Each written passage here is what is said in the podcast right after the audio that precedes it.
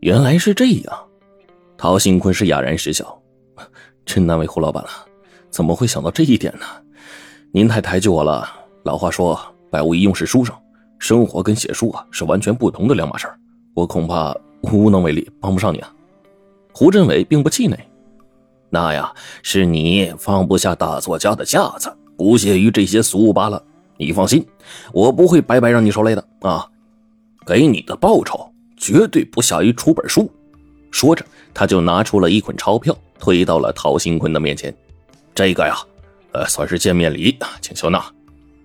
胡老板出手大方，让陶兴坤很是心动。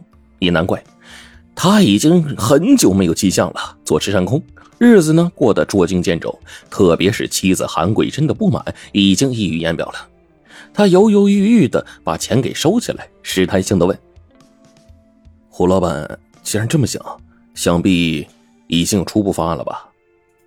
胡振伟回答说：“哎，想法倒是很多，可不成熟。哎，我想到你，因为呀，你是犯罪专家。嘿，液化气这东西啊，可以做菜啊，做饭，也可以用来杀人呢。如果有桩命案跟我们的品牌联系起来，媒体肯定会大肆炒作。”免费为我们做广告吧，陶兴坤呢？笑着摇了摇头，不行不行，你这想法啊，比小说还荒诞呢。你的品牌知名度是高了，但是却出了恶名臭名啊，这不是自绝生路吗？胡老板两手一拍，接着跳起来，竖着拇指说：“对呀，你侦探作家果然名不虚传，这一招哎，不能用在我身上，得让对方臭名远扬才行。”陶兴坤是懵懵懂懂的就问：“我我是这么说的吗？”胡老板说：“哎呀，是你一语惊醒梦中人呐！”陶兴坤连连摆手：“不不不，人命关天，使不得，使不得，使不得。”胡老板泄气了：“是啊，命案呢，可不是好玩的。”想了想，他又眉飞色舞起来：“陶先生，要是一桩假案呢？”这陶兴坤就不明白是是什么假案。胡老板高深莫测的说：“比如啊，自杀未遂啊。”陶兴坤击掌赞道：“妙啊！”那就是没有任何后果了。哎，不妨这样啊，让某人使用对方品牌的液化气自杀，因为液化气质量不过关而未遂，一定会引起公众的眼球。胡老板高兴的跳起来，佩服啊！大作家就是出手不凡。哎，就让他用残液吧啊，因为钢瓶中啊残液过量，自杀未遂，一下子把对方搞臭。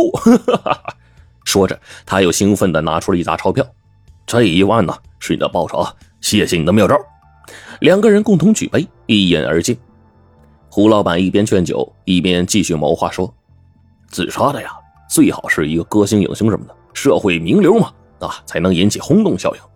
陶先生为我推荐一位吧，我出两万块钱请他。”陶兴坤摇摇头：“哎，不，我是两耳不闻窗外事啊，跟演艺界呢没什么联系。”胡老板突然停住了筷子，目不转睛的盯着陶兴坤。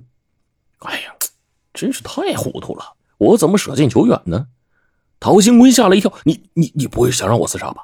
胡老板说：“就是你啊，陶先生，这你才是最合适的人选。著名侦探作家自杀未遂，哎，这本身就戏剧性，一定会让媒体兴奋的发狂。”陶兴坤还要推辞，被胡老板给拦住了。哎，这样一事不分二主，我再给陶先生加两万块钱啊！你帮人帮到底，送佛送到屁，怎么样？尽管陶兴坤已经喝得头晕脑胀了，可是这笔简单的账啊，他还是算得清的。他只需要伪装一下自杀，就能轻而易举的挣到六万块钱。想起那空空如也的保险柜，想起了韩桂珍那张不阴不阳的脸，他猛地举起酒杯，一口气喝了个底儿朝天。成就。陶兴坤的自杀计划紧锣密鼓的进行着。他打开电脑，用娴熟的文笔描述他江郎才尽的绝望和捉襟见肘的窘迫，也谈到了对第二次婚姻的失望，生动细腻，催人泪下，任谁读了都会被感染的，深深同情和理解他的自杀动机。打印出来之后呢，仔细看了看，没什么修改的了。陶兴坤非常满意，想了想，又抄了一份，最后郑重地签上自己的名字。他的文笔语气可以模仿，但是笔迹却很难伪造。他小说里的侦探就是凭这些细枝末节、拨云见日发现真相的，他当然也不会忽视。不能出现任何的纰漏啊，得对得起胡老板的六万块钱。自杀地点呢，当然是选在厨房兼餐厅才合理。胡振伟早就给他准备好了另一家公司的备用钢瓶。胡振伟用这只钢瓶做了手脚，只灌了少半瓶特意收集的液化气的残液。